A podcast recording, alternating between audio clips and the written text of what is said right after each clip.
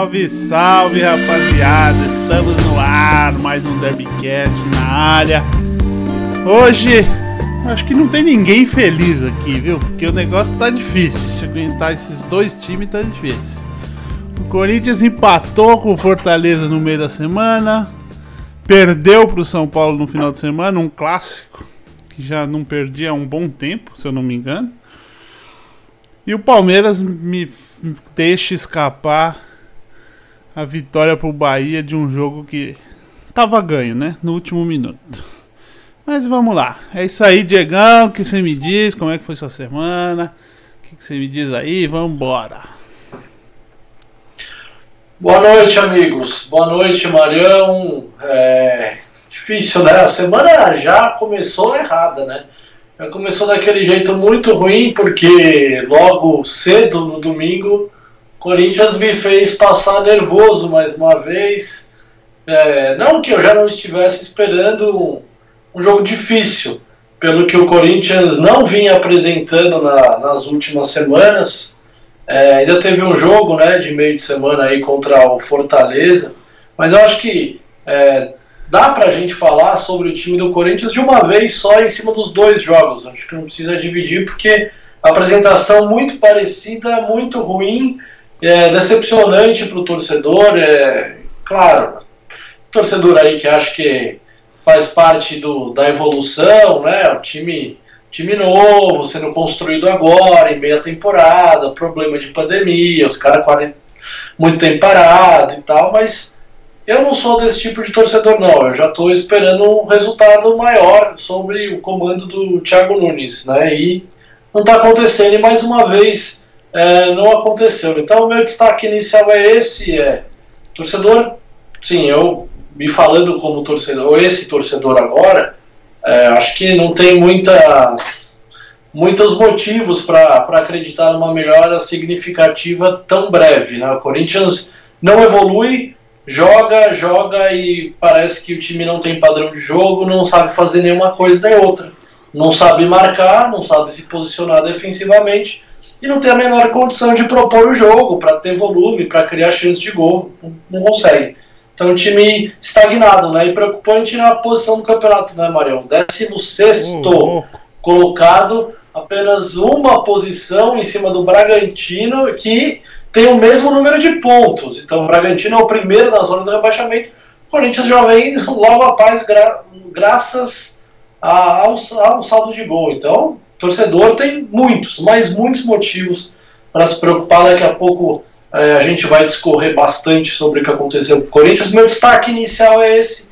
Palmeiras, também o torcedor palmeirense não está muito feliz, não, né, Mário? Não, não. Jogou mal contra o Bahia. Foi aquela. Como eu gosto de dizer, aquele jogo modorrento, aquele joguinho que não saía nada, nada acontecia. Aí o, o Lucha fez algumas substituições no segundo tempo que resultaram no gol. Disseram que o Luiz Adriano não jogou por causa daquele exame do sangue que falou que podia correr um risco de ser de ter uma lesão, então preferiu poupar no primeiro minuto, no primeiro tempo. Mas foi difícil. Aí fez um gol, teve a chance de matar o jogo para um segundo gol, não fez. E aí o o Palmeiras cometeu, recuou, cometeu uma falha grotesca do Everton no último minuto do jogo.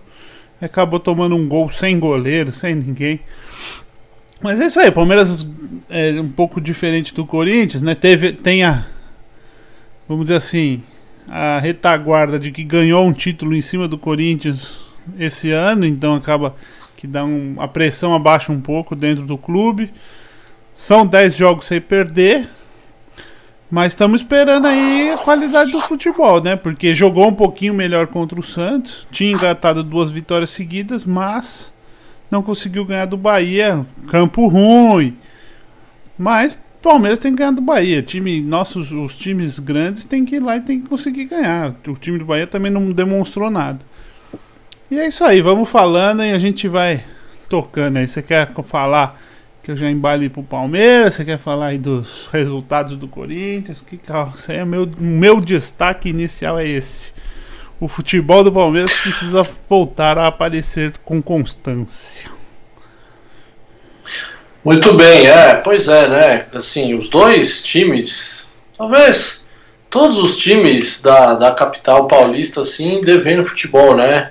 É, não muito pelo resultado, que o São Paulo, depois dessa vitória contra o Corinthians, subiu bastante na tabela, mas sim, desempenho muito fraco, né? Eu começar falando então do, do time do Corinthians é, e dar algum, algumas informações aqui, né? Porque eu é, já venho falando isso há algum tempo que o Thiago Nunes me parece perdido no comando técnico sim, do sim. Corinthians. É, contra, contra o São Paulo, no clássico desse domingo, o Corinthians perdeu por 2 a 1 ele escalou o quinto time diferente em cinco jogos realizados no Campeonato Brasileiro. Ou seja, ele não repetiu a escalação nenhuma vez. Nem ele mesmo sabe qual é o time do Corinthians. Ele não sabe. Porque vai na tentativa e erro, né? Eu já falei isso uma algumas perguntinha, vezes. Uma perguntinha. É, eu vou com... Sobre esse tema. Por favor. Você acha que isso é re, é, reflexo do treino ou é insegurança do treinador? Tipo assim, ele não tá vendo ninguém render, então ele tá tentando qualquer coisa. É, eu acho que eu acho que é mais pelo pela segunda situação que você colocou aí. Eu acho que é, ele olha para o elenco, ele vê, claro, está claro isso que o elenco foi muito mal montado, é um elenco muito deficiente tecnicamente, né? O Corinthians deve ter uns oito volantes lá que se juntar todo mundo não presta um. Não dá um bom volante. O melhor volante que o Corinthians tinha, o senhor Thiago Nunes mandou embora, né? Que é o Ralf. O Ralf hoje seria titular absoluto desse meio de campo do Corinthians. Ele mandou ele embora. E o Corinthians não tem um meia de criação, porque o Luan não vinga, a contratado a peso de ouro não funciona, o Arauz, que eu tinha dito aqui que estava funcionando com o Jô, é, sim, funcionou, né? Deu assistência, acabou fazendo gol, mas a gente sabe que não é um cara que vai encantar ninguém. Mais uma vez, jogou muito mal. Os últimos dois jogos o Arauz foi muito mal. Então também não é solução nenhuma. E aí ele mandou embora o Jadson. O Jadson, por mais velho que estivesse, por mais fora de forma que estivesse, ele era titular desse time. Então, assim, já começa por aí, já começa o erro do Thiago Nunes no momento que ele chega no Corinthians de querer mandar, né? De querer colocar para fora do clube dois caras que tinham história, que foram muito vencedores com a camisa do Corinthians, que entendiam o que é vestir a camisa do Corinthians Sim. e saber que ali é diferente jogar, não é que nem outros clubes. Tem cara que não consegue. Né? O Danilo, que jogou muito bem com a camisa do Corinthians, aposentou, essa semana ele deu uma declaração do Luan falando do Luan exatamente isso. Falou, amigo, é o seguinte: o Corinthians não é para todo mundo, assim como o Palmeiras também não é para todo jogador. Tem time que o cara não joga. Sente, né? O cara então, assim, o Luan chega ali, sente. A cobrança é outra, cara. A gente mora na maior capital do Brasil. Aqui é tudo maior, né? Os, todos os veículos de imprensa estão no Brasil. Então você jogar em Minas Gerais, jogar no Rio Grande do Sul, respeito mas nunca vai ser igual a jogar num grande clube de São Paulo.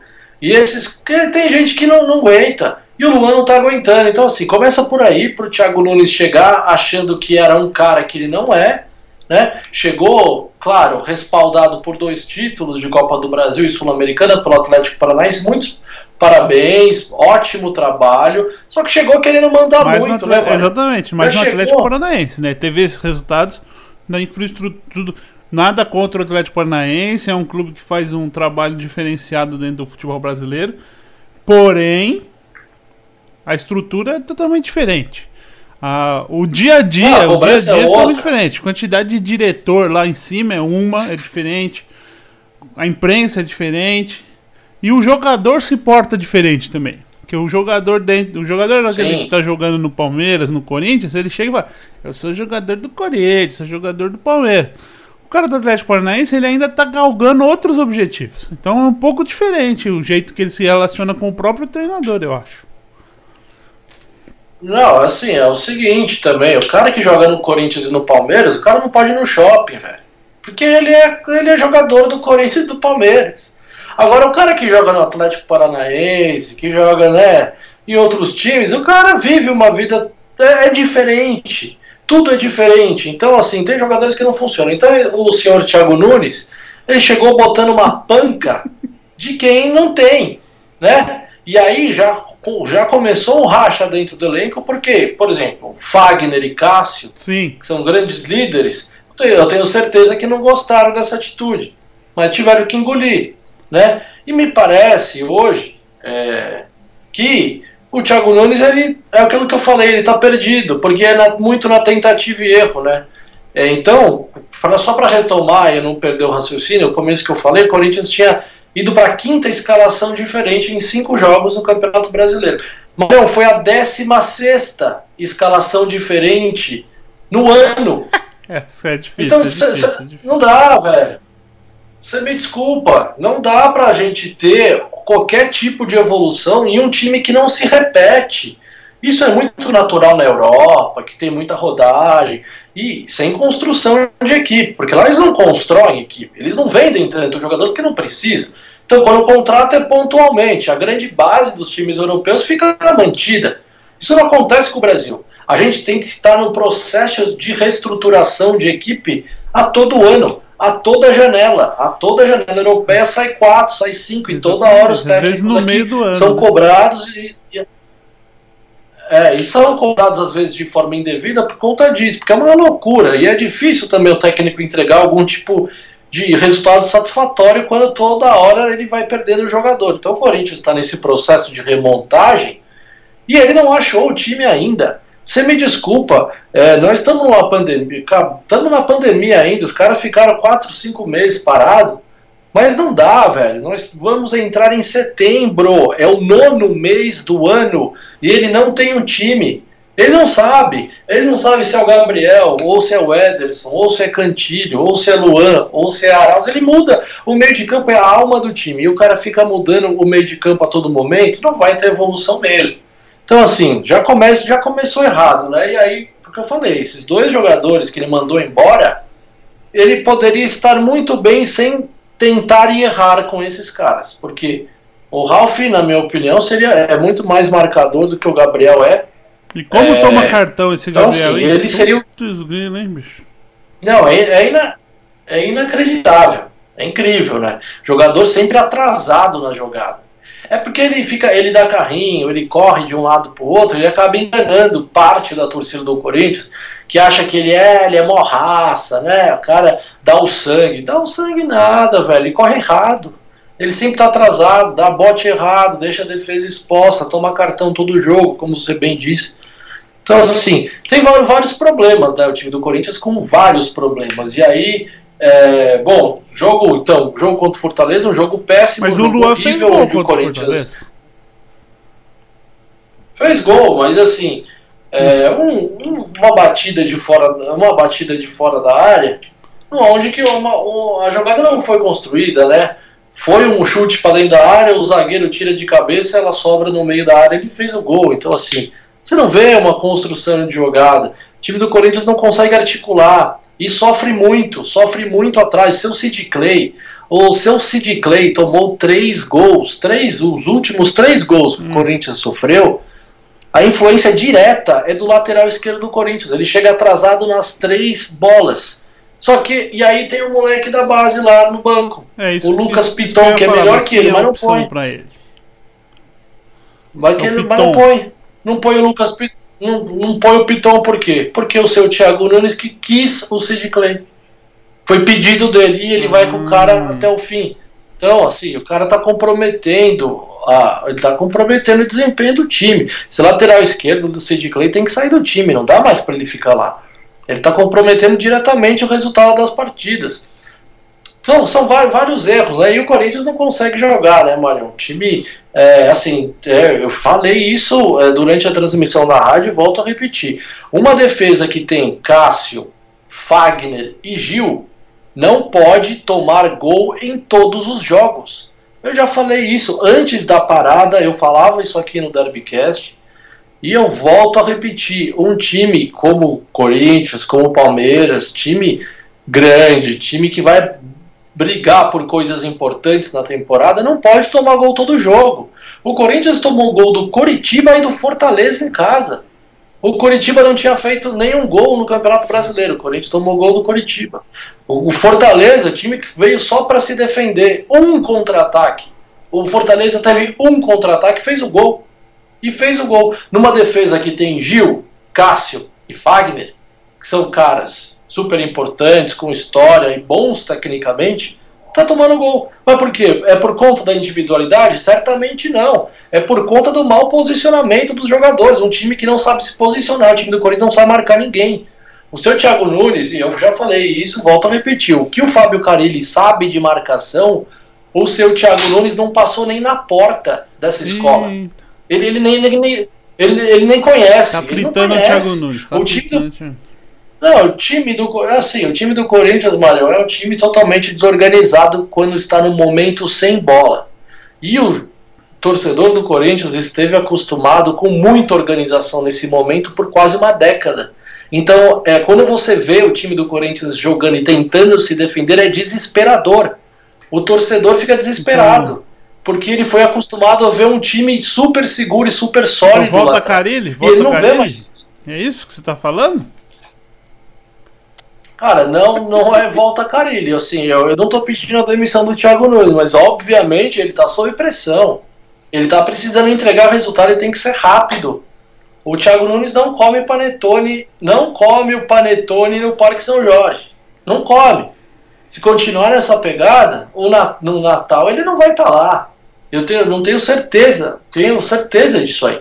Uma porque também vai mudar a gestão, acaba o mandato do presidente em novembro vai entrar outro presidente. Se outro presidente não quiser, o Thiago Nunes vai, mandar embora. E se não estiver entregando o resultado, vai mandar embora. Então ele precisa entregar o resultado. Ele teve chance. Ele jogou contra o Coritiba e o Fortaleza dois jogos seguidos em casa. Ele ganhou por obrigação do Coritiba. O Corinthians em cinco jogos, Marião, tem uma vitória contra o Coritiba, que é o último. Que era o último, né? Até vencer nessa rodada, mas era o Lanterna. Com um jogador a mais. Então, assim, o Corinthians não fez mais do que obrigação ganhando do Coritiba. Os outros quatro jogos não ganhou. Não venceu ninguém. Então, claro que o técnico está pressionado. A gente sabe que no futebol as coisas funcionam assim. E ele precisa entregar alguma coisa. E outra coisa, só para fechar o comentário aqui, que eu já me alonguei demais. É, enquanto ele ficar dando essas coletivas de imprensa aí, tentando enganar a torcida, isso aí é um absurdo que ele está fazendo. Coletiva de imprensa é Isso aí ele não pode fazer. Esses caras. Não, isso aí ele não cara. pode fazer. Fuder nós o Corinthians tomou um baile. O Corinthians tomou um baile do São Paulo e perdeu o jogo com justiça porque não jogou absolutamente nada. Na coletiva da imprensa ele falou que o time jogou bem. Ora, se o time jogou bem, como é que você perdeu o jogo? Né? Você só viu o São Paulo jogar. São Paulo uh, adiantou as linhas, tirou a saída de bola do Corinthians. O Corinthians não tinha saída porque sabe que tem muita deficiência técnica nesse sentido. Os dois volantes que ele escalou, Ederson e Cantino, não marcam ninguém. Né? São dois caras que não marcam ninguém. O Ederson e o Cantillo, eles não marcam ninguém, eles nunca foram apresentados à marcação. O cara que é volante precisa ter um mínimo de noção de marcação. Esses caras ficam passeando dentro do campo. Então, não, não conseguiu propor o jogo, não conseguiu agredir o São Paulo, encontrou um gol, achou o gol, né? Achou o gol no momento que o São Paulo era muito superior e aí no segundo tempo voltou da mesma forma, sem conseguir jogar. Ele tirou o Arauz, colocou o Luan, que não mudou nada. Entrou o Otero, que também não fez nada. Então tudo bem, o Otero acabou de chegar, não, não vou aqui é, tecer muitas críticas quanto a ele, porque não merece ainda. Mas time muito mal, né? O time que não evolui. Então a gente está aí três jogos já. Corinthians é, tentando achar essa vitória, venceu um dos cinco jogos, tem tomado gol em todos os jogos, então muito preocupante. Eu, sim, não tenho muitas esperanças com esse time, e aliás, pelo contrário, tenho muitas preocupações. A tabela já indica muito bem isso, mas já falei demais, já falei do Corinthians. Vamos falar do Palmeiras agora, que pelo menos, para a alegria do corintiano, às vezes sabe que a alegria do corintiano também é ver a tristeza do palmeirense, né? E fiquei muito feliz com o desfecho do, do, do, jogo, porque acreditava que o Palmeiras ia levar essa vitória importante fora de casa, mas não aconteceu. O que, que aconteceu, Marião? É, então, eu vou falar, velho. Palmeiras foi lá para Salvador para jogar com o Bahia, né? Um jogo que O Bahia não é fácil ganhar do Bahia lá em Salvador. Não tô falando que o Palmeiras tinha que chegar lá e ganhar de goleada. Porém, a qualidade do jogo foi ruim. Aí vou, vou começar aqui pontuando algumas coisas. Eu sei que tem muita gente criticando o Lucha e não sei o que, eu também critico, vou criticar aqui, mas assim, eu, eu não vejo hoje, por mais que o Lucha esteja. O time não esteja rendendo o que pode render. Ele está tentando fazer algumas, uma formação do time um pouco diferente do que vinha sendo feito, então você tem uma instabilidade. O time jogou bem contra o Santos, jogou mal contra o Bahia e jogou mal os outros dois jogos. Porém, algumas coisas não dá para concordar com o Luxemburgo. Primeiro, esquece escalar o Rony. Eu não sei se o Rony precisa fazer um curso aí de como correr, como andar, ver se lembra como é que faz essas coisas, porque tá difícil. O cara não consegue não consegue, não consegue fazer nada. É impressionante, não consegue fazer nada. Bola chega, bate na canela. É pior que os jogos do Interclasse lá que a gente tinha. Antigamente, acho que a gente tinha um pouco mais de domínio da bola. E o cara veio com uma onda, jogou bem no Atlético Paranaense. No Palmeiras não tá entregando nada. E o Lucha insiste com o cara. Essa é a primeira crítica. Segunda crítica. O Lucha tem um dos melhores segundo volantes Segundo volante? É segundo volante, que o, o Trig de Paulo acho que é primeiro volante. Tem um dos melhores volantes jovens, que é o Gabriel Menino. para jogar no meio campo ali. O menino jogou muito bem no Paulista ali naquela posição. Aí o Lucha vai e me inventa de botar o cara de ponta direita. Ponta de. Não! Aí tira o cara todo jogo. Todo jogo ele tira o moleque. Porque não tá rendendo na ponta direita. Ele é volante, cara. É melhor você tentar o Patrick de Paula jogar na frente, jogar mais avançado, do que o Gabriel Menino. Porque o Patrick de Paula já jogou mais avançado. O Gabriel Menino não. Só jogou naquela posição. Então é complicado. Joga de lateral. Lateral direito ele até joga. Mas ponta direita, lá jogar lá na frente, na direita, é, é difícil. Tendo, sendo que você tem outros jogadores para jogar. Você tem o Wesley, que é um, um garoto atacante aí que entrou muito bem contra o contra o próprio Bahia, foi deu mudou o perfil do jogo. Melhor muito Rony. melhor, em 15 minutos de jogo, ele entrou dois jogos, acho. Nos, nos, dois jogos ele jogou mais ou menos 15 minutos cada jogo. Ele já fez mais que o Rony em todos os jogos que jogou. Todos os jogos. Não, dá pra. É nítido que ele tem uma qualidade técnica acima. Sim. Ele sabe, sabe sabe driblar, tem finta. Aí muita bem. gente fala, ah, tem o Gabriel Verón que vai voltar. Mas por enquanto não vai. Você vai ficar guardando a vaga do cara com o Rony. Bota alguém que esteja jogando. A gente precisa ganhar o jogo hoje. Quando o Gabriel Verón voltar, a gente não sabe como vai voltar. Tem toda a fase de adaptação. Aí você põe o cara. Pô, então aí não dá. Não é nisso não dá para concordar com o com o, o Luxemburgo. Outra coisa. O zagueiro Luan. Já critiquei várias vezes. Vou continuar criticando. Não acho ele ó, péssimo, mas ele não é. Eu acho o Vitor Hugo melhor que ele. Ah, mas o Vitor Hugo e o Gustavo Gomes jogam do mesmo lado. O Vitor Hugo consegue jogar do outro lado, no lugar que o Felipe Melo jogava.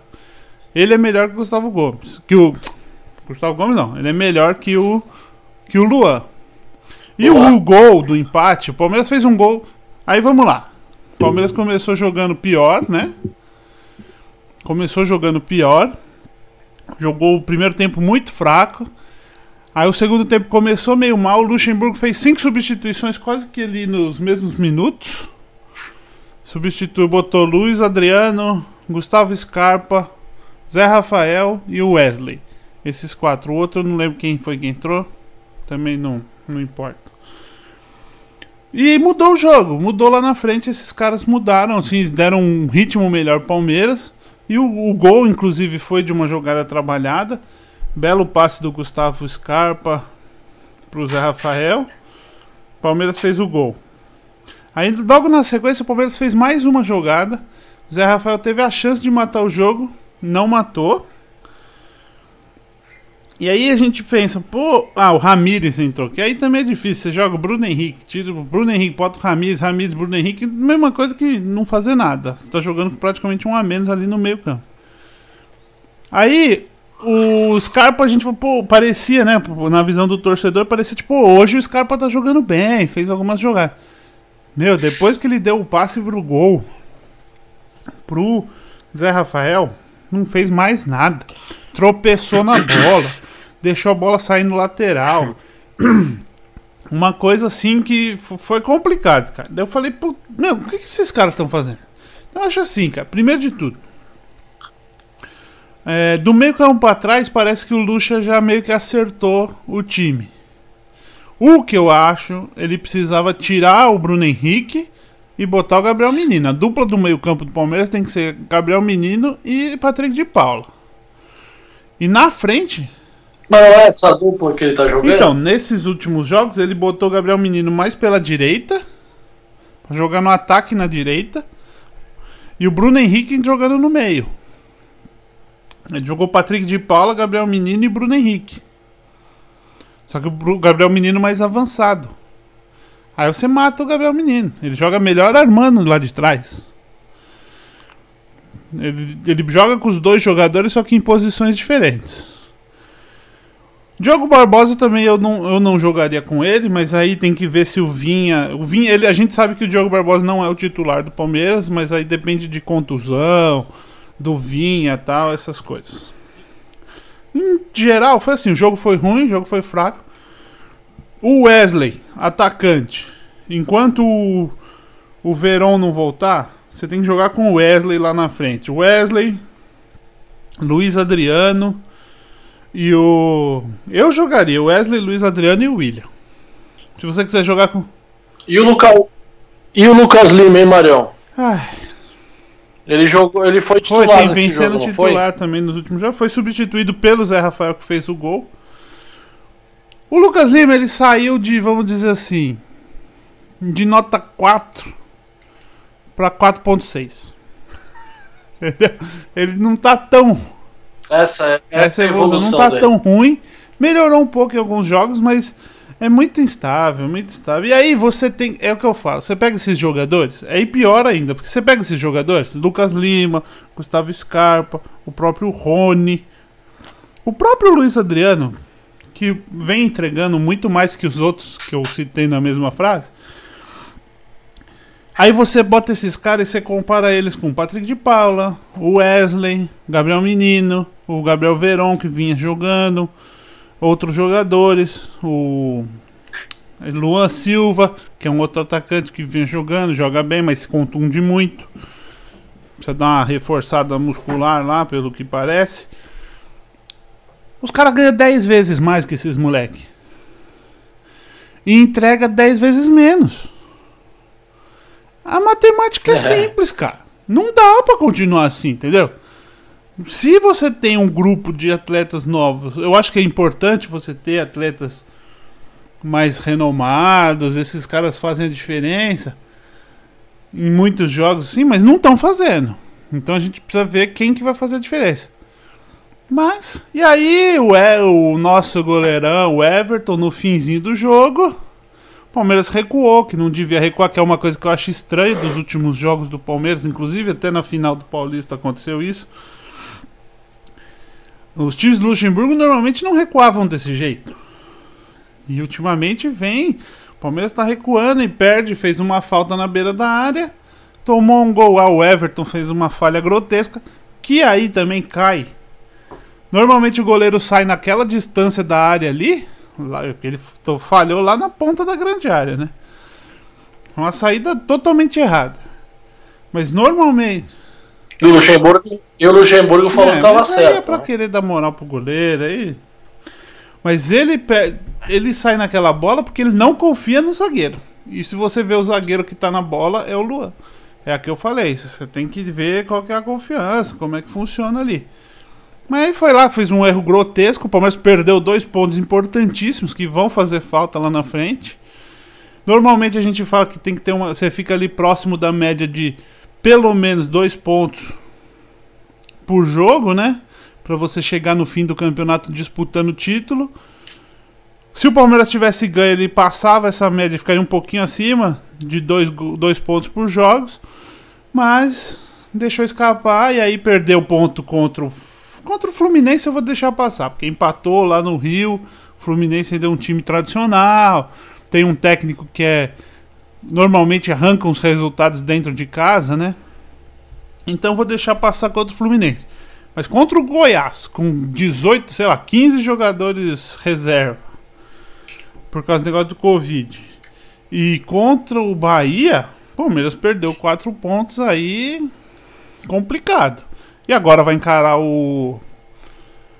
O. O, o Internacional em São Paulo.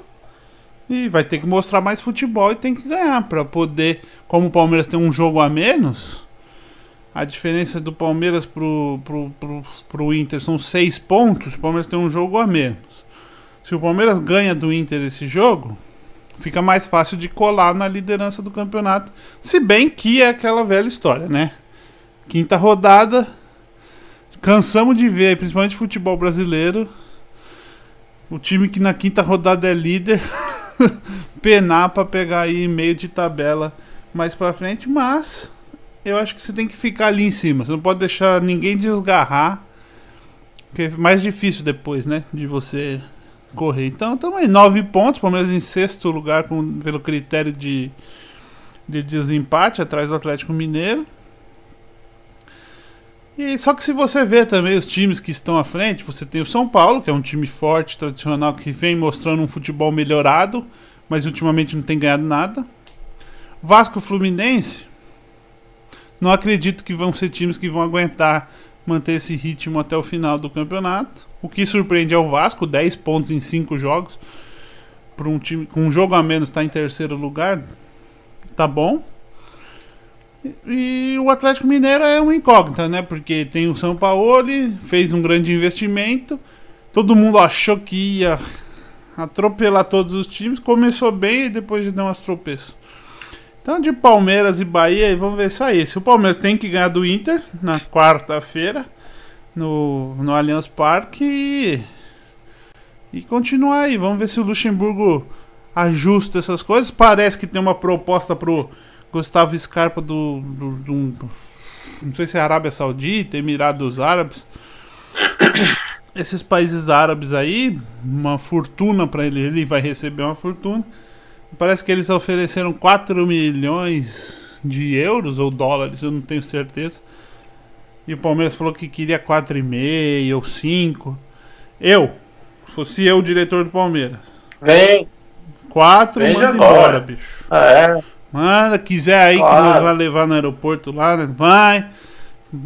Pacota as malas não precisa nem carregar a mala. A gente carrega, põe na esteira lá. E, meu, vai com Deus que no Palmeiras não virou. Não virou. Fez alguns gols, um gol importante contra o Grêmio, mas também no segundo jogo não jogou nada. Muito instável. Para jogar num, num, time grande, Palmeiras, Corinthians, você não pode ser assim. Dá uma estrela num jogo e depois você não, não faz mais. É. Não joga nada, né? É, o Gustavo Scarpa foi artilheiro do Palmeiras na Libertadores com o Felipão. O Felipão ele foi bem. É, foi quando ele fez o gol contra o Grêmio no ano passado. Ano passado, é. Foi, é. foi bem naquela Libertadores. Até o jogo contra o Grêmio, o segundo. No segundo jogo contra o Grêmio, ele não foi bem. Mas aí o time inteiro já tava. Teve questão de pressão. Mas o Felipão ajustou. E ele fazia muito gol. Ele fez alguns gols de falta também, que o Palmeiras não vinha fazendo. Então é isso aí. Do Palmeiras é isso aí. Não tem muito mais o que falar. Agora é esperar quarta-feira para encarar o Internacional. Do Corinthians eu queria saber. E aí, mano? Vocês perderam pro São Paulo. E aí, o Cássio frangou? Ou aquela bola que foi o efeito foi muito difícil de pegar? Não, você foi goleiro por muito tempo. Acho que você pode dizer com mais autoridade do que eu tecnicamente, porque desempenhou a função.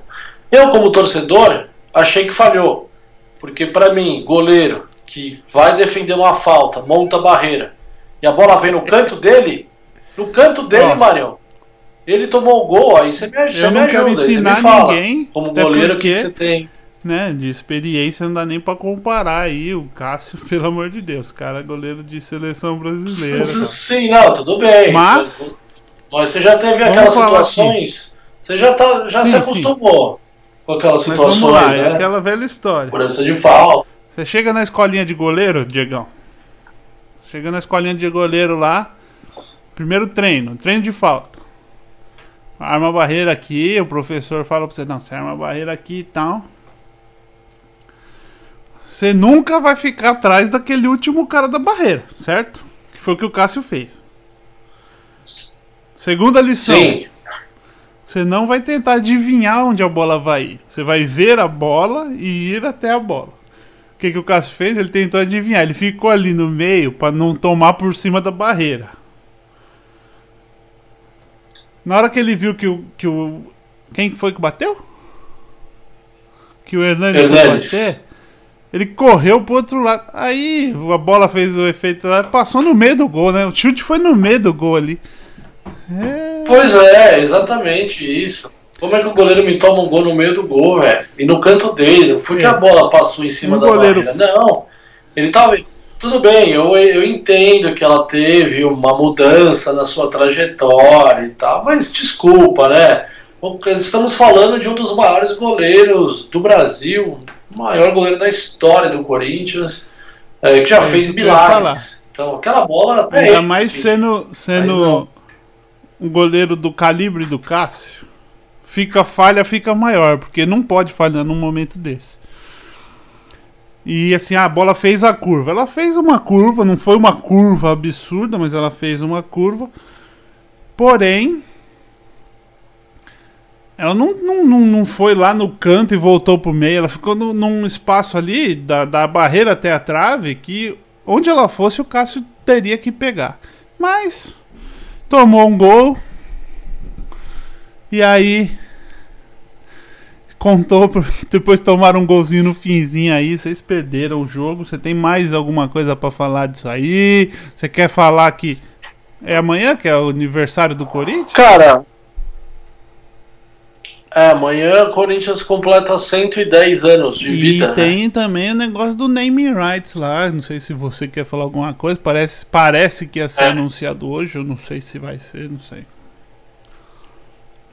É, podemos, podemos falar assim. É... Falando do, do, do, do jogo, né? Eu falei um pouco do jogo no começo, mas é, jogo péssimo, né? É, jogo muito ruim. O Corinthians, desde o primeiro momento do jogo, não conseguiu ter a posse de bola. É, o São Paulo, muito inteligente no jogo, percebeu que o Corinthians tem essa dificuldade, essa dificuldade da saída, né? Quando a bola sai dos zagueiros, tenta passar pelos volantes até chegar no ataque, é uma lentidão absurda. O São Paulo entendeu muito bem isso. Acho que o Fernando Diniz foi muito bem no jogo ontem é, é, colocou as linhas de marcação do São Paulo bem altas, né, marcando dentro do campo do Corinthians e matou a saída de bola do Corinthians. Então, e olha que não tinha o Gabriel, que sempre reclamo que não tem uma boa saída. Tinha o Cantilho e o Ederson, que em tese deveriam ser dois volantes que poderiam gerar jogo. E não conseguiram gerar esse jogo. O Corinthians foi engolido pelo São Paulo. É, no, logo no começo sai essa falta, falha do Cássio, né? São Paulo faz 1 a 0 é, ainda que o São Paulo não criasse muitas oportunidades, não criou mesmo, não fez o Cássio trabalhar muito no jogo, nem nada. Mas foi esse jogo: São Paulo dentro do campo do Corinthians, o Corinthians sem conseguir sair, e aí tentava marcar e se defender como podia e marcando mal. É, só que, como o São Paulo também não vem sim, naquelas mil maravilhas, também teve certa dificuldade de, de, criar outras chances. E aí, no momento que São Paulo era superior, que estabelecia esse jogo, o Corinthians conseguiu uma bola longa do Cantilho, uma boa visão de jogo, encontrou o Ramiro que bateu errado na bola, quer dizer, bateu errado e fez o gol, né? Falam, as pessoas falam de, ah, ele fez o gol sem querer. Como não, alguém pode não querer fazer um gol? Todo mundo quer. Também todo foi uma falha do goleiro então, do São assim, Paulo, hein? Tem que falar.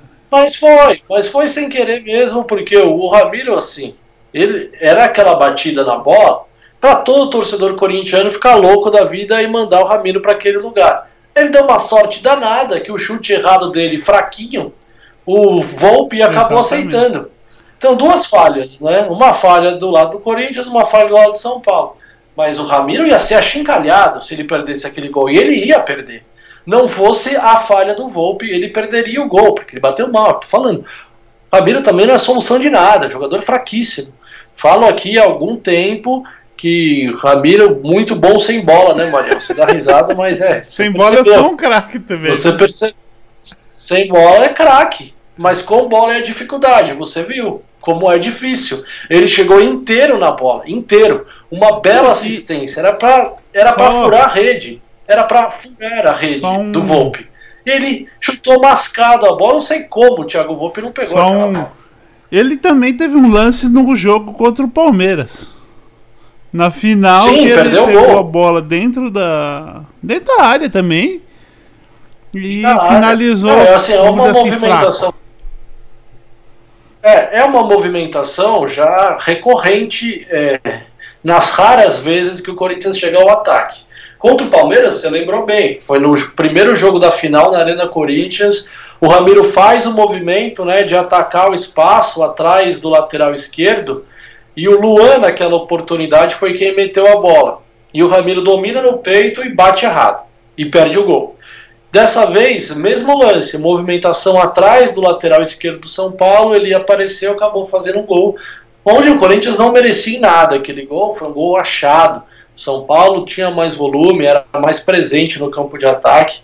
E o segundo tempo voltou como começou o jogo, igualzinho. São Paulo mais presente no campo de ataque, tirando a saída de bola do Corinthians, com marcação alta, o Corinthians não encontrava solução, aí fez as mexidas que não surtiram efeito nenhum, e aí no final do jogo foi penalizado, né, pelo futebol que não apresentou, é, pelo futebol que não mostrou mesmo, é, Corinthians que já foi acostumado a fazer muitos gols nos acréscimos, né, e dessa vez sentiu o sabor, o sabor de como é tomar um gol no último minuto de jogo. Já, o time já estava meio que comemorando, né? Ah, estamos jogando mal pra cacete aqui, estamos empatando o clássico tá bom, fora né? de casa, beleza. Não é de todo ruim. É, tá, vamos deixar. O Cássio, assim, o Cássio deram uma pressa que eu nunca vi igual.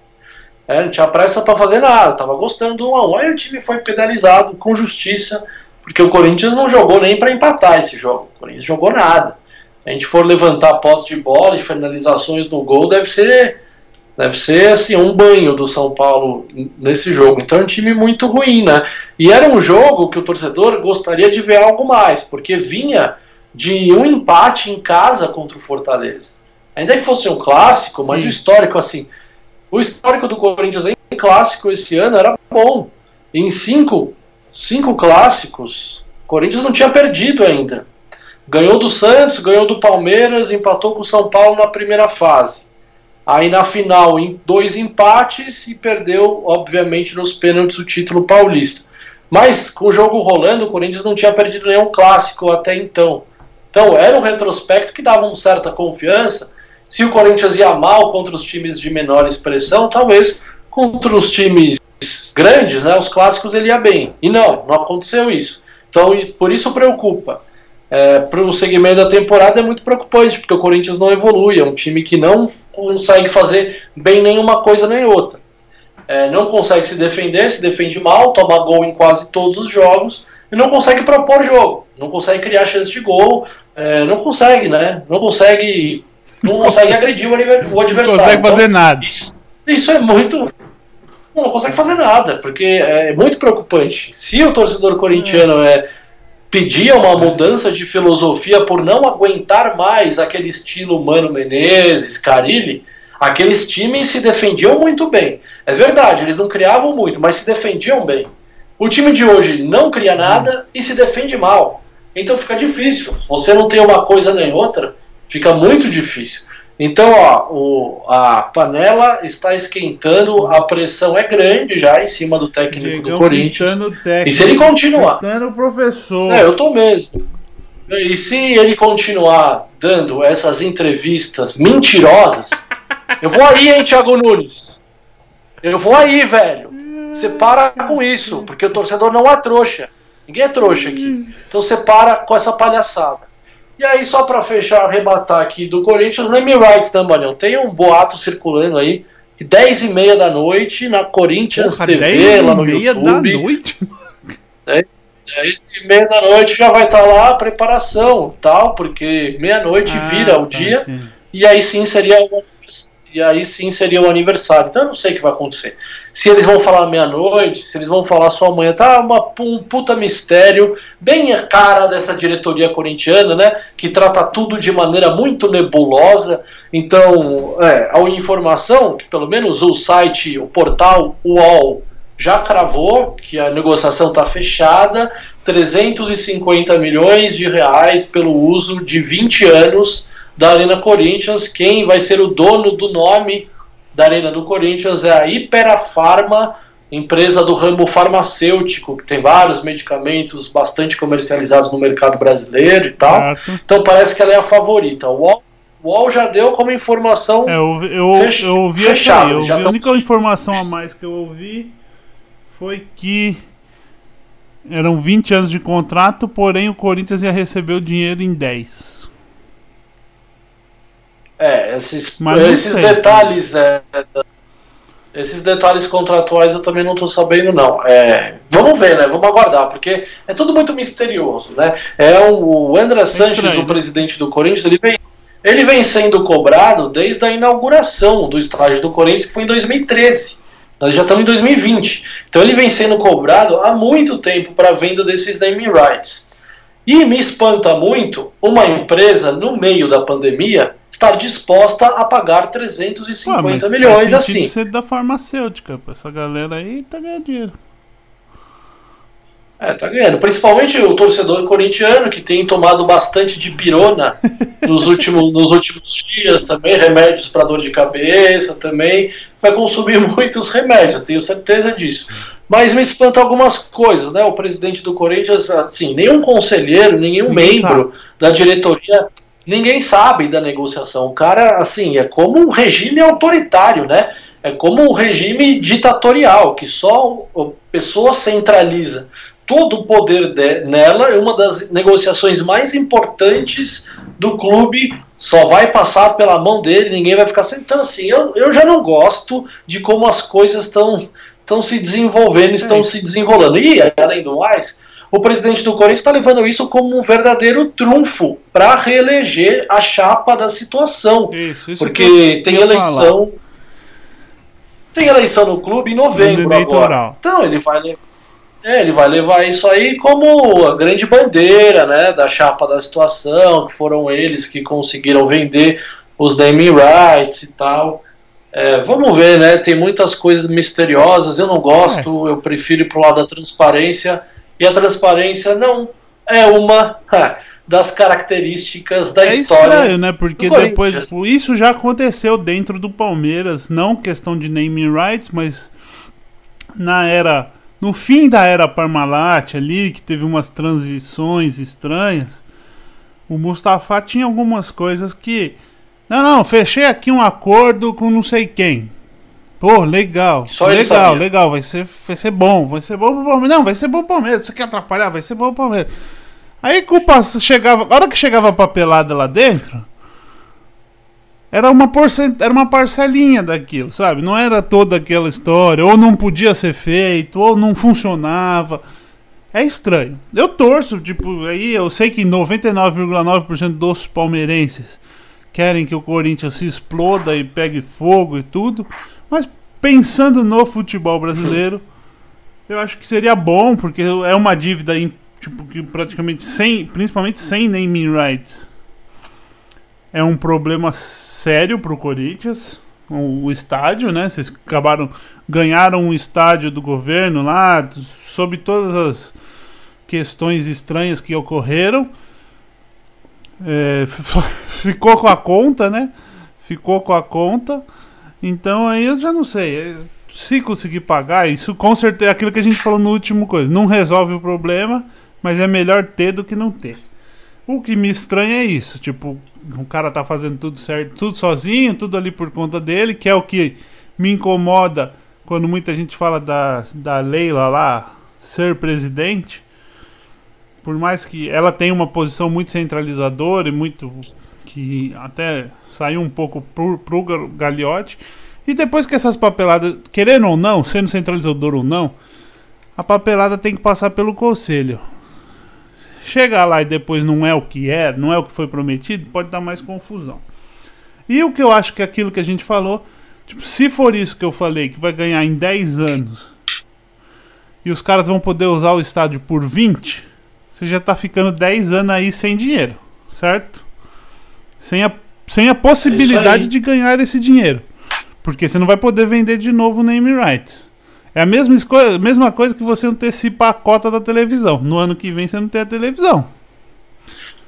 Não, mas aí é o seguinte, o que, assim, ah, em tese, eles deveriam respeitar o contrato. O, tem uma cláusula lá que está sendo veiculada de forma bastante intensa até na imprensa, uma cláusula que a venda dos naming rights ela exige, ela obriga que todo o valor seja revertido para esse ah, fundo sim, sim, que isso, administra a dívida do que administra a dívida do estádio. Então, se ele receber em 10 ou receber em 20, o dinheiro é o mesmo para Seria para a mesma dívida. dívida. Então, é, faz sentido. Seria para a mesma dívida. Então, tipo, não teria tanto problema. Ah, daqui 10 anos vocês não vão ter mais dinheiro para usar. Não vai mesmo. Não, já seria, não vai mesmo. É, Mas nesse não é caso, como, tipo, antecipar. Por ser uma dívida já existente e uma coisa fixa, se for o dinheiro destinado para isso, realmente aí, aí tá certo. Não teria esse problema pelo fato de que o dinheiro, tipo, vai ser o mesmo, talvez até seja uma vantagem, porque como você antecipa o dinheiro, você tem menos juros rolando, né? Mas é isso aí, Diego. Eu não sei. É, mas falta não vai, não é a resolução dos problemas, porque nem esses 350 milhões vão quitar a dívida do estádio. Vai melhorar, né? Claro que melhora. É, você tem que fazer uma projeção mais... de quanto é. ela vai valer daqui 10 anos, né? Não, o buraco é enorme, né? E olha, vou falar para você. Se a chapa da situação do Corinthians ganhar essa eleição, olha, torcedor corintiano, se prepare para momentos Mas é no, no é mínimo novembro, emocionantes. Vai ser emocionante ter essa chapa aí por mais um mandato. Garanto é. que teremos muitas emoções. Isso também me estranha muito em, em, clubes de futebol. Que coisas assim aparecem no, na eleição, né? Tipo, em anos eleitorais. Tipo, ah, naming rights. É, o Palmeiras uma vez foi patrocínio não sei da onde. Ia ter um patrocínio. É complicado, é complicado. Mas isso aí, Tiagão. Eu, por mim. É Vamos. Marião, você sabe que tem dinheiro. Quando está envolvido dinheiro e poder, só pode dar errado, né? É, só pode dar errado. Isso aí é a fórmula. Essa é a fórmula da tragédia anunciada, velho. Isso aí não pode dar certo. Então vamos ver o que, que, vai acontecer. Vamos ver se amanhã eles divulgam o nome, pelo menos, de qualquer empresa. Já estão já estão considerando que o novo nome da Arena Corinthians se chama Arena Doril. Olha, não seria má. Não seria uma ideia a considerar a dor, as dores de cabeça que esse time tem provocado em sua torcida. Mas é isso, do Corinthians fechei é a conta aí, aqui. Diego, muito bom falar com você, nosso encontro semanal aqui, falar um pouco de Palmeiras, Corinthians e um coisa. Olha lá, tem perguntando aqui nos comentários aí, ó, quem que vai anunciar o name rights? Eu, Léo, só tem uma pessoa no time que sabe do contrato, só pode ser ele, né, que vai anunciar. Gabriel Henrique Leme. Ô, Gabriel, seguinte, velho. Corinthians vive quase no regime ditatorial lá. Então, o senhor André Sanches concentra tudo nele, só ele negocia, só ele sabe do contrato, só ele que fecha a negociação, ele assina, passa cheque, ele manda soltar e manda prender no Parque São Jorge. Então, velho, é só ele que vai anunciar. Expectativa aí de 10 e meia da noite, parece que a Corinthians TV lá no YouTube vai fazer uma transmissão segundo, em cima desse negócio do naming rights. O, Mas o radialista e apresentador da Fox Sports e da Energia 97 Humano, que é corintiano, tem informações do Corinthians. O naming rights seria apresentado Sim. por André Sanches junto com o ator não sei se tem a ver, alguma coisa a ver com o Corinthians ou Dan Stubach, mas. É, é isso aí. Essa informação eu tinha também, porque um super corintiano, é, o Dan Stuba, aqui fez uma postagem no Twitter hoje à tarde sobre hum. esse evento. Por isso que eu tô trazendo aqui, 10 e meia da noite, ó, Gabriel, na conta do Corinthians, lá na Corinthians TV. TV. que vocês vão ver. O presidente da empresa não vai aparecer, filho. Pode é esquecer. Da... É, daqui a pouco, aliás, viu, Gabriel? Agora quase 9 horas da noite, tá marcado para 10 e meia na conta da TV Timão, lá, Corinthians TV, seja o que for. Tá lá, eles vão fazer um anúncio e tal. É, vamos ver, né? Se for mais uma da, igual foi com o BMG naquele anúncio, eu, eu, vou ficar muito decepcionado, porque foram feitas uma puta festa. Vamos anunciar o patrocinador massa. Chegou lá, Mário. O cara chegou, falou cinco minutos, deu a mão, foi embora e acabou. Foi ridículo. Então, se for a mesma coisa, eu vou ficar bem puto. De novo. E o Gabriel está perguntando aqui o nome da empresa, na opinião de vocês. Gabriel, é o seguinte, todo mundo está cravando aí que é a Ipera Que é a da Pharma. Neoquímica também, né? Ipera Pharma. É, ela é dona da Neoquímica e de outras é, linhas de produtos do ramo farmacêutico. Uma empresa enorme brasileira aí que atua no ramo farmacêutico, vendendo muitos remédios, principalmente para nós, torcedores corintianos, estamos precisando de um dipirona, de um Doril, né? Uma bateria de remédios boa aí para curar o que esse time do Thiago Nunes tem feito com a gente. Domingo sim, domingo não também. É, então é isso, Gabriel. Fica ligado tá aí e entra lá na conta do Corinthians TV. Corinthians TV lá, TV Timão, sei lá qual que é o nome. Pô, que Corinthians 9, 10 é e meia da noite, o Dan Stuba que vai estar tá lá.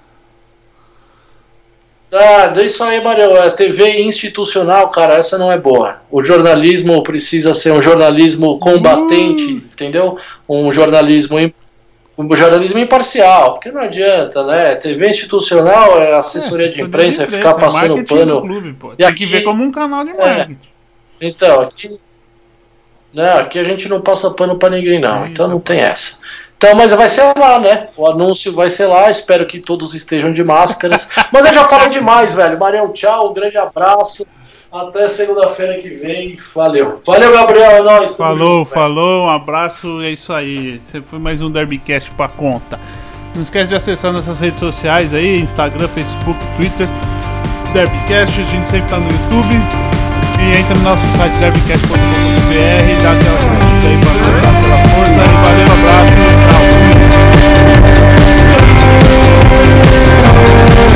now